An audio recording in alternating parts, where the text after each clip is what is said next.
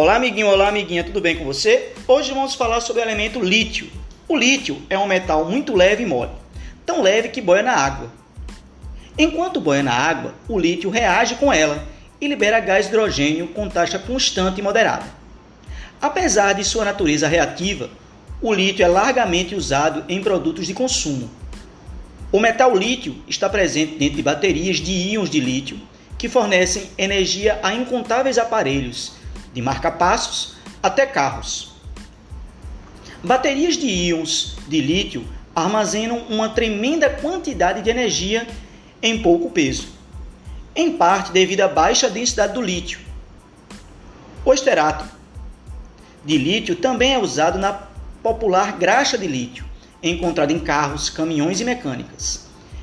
Pessoas que prestam atenção a essas coisas notaram um fato interessante.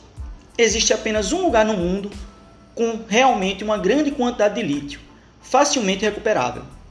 Se algum dia os carros elétricos sustentados por baterias de íons lítio tornarem-se muito comuns, você deve ficar de olho na Bolívia. O íon de lítio tem ainda outra carta na manga. Ele mantém as pessoas em um estado emocional balanceado, por razões que são apenas vagamente compreendidas. Uma dose regular de carbonato de lítio, que é dissolvido, gerando íons de lítio em nosso corpo, torna mais suaves as mudanças de humor do transtorno bipolar. Que um simples elemento possa ter tal efeito na mente é uma prova de como até mesmo um fenômeno complexo, como as emoções humanas, estão à mercê da química básica. O lítio é mole, reativo e ajuda a manter as coisas balanceadas. Já o berílio, bem, digamos que seja algo diferente. E o berílio é o elemento químico que falaremos no próximo comentário. Até a próxima!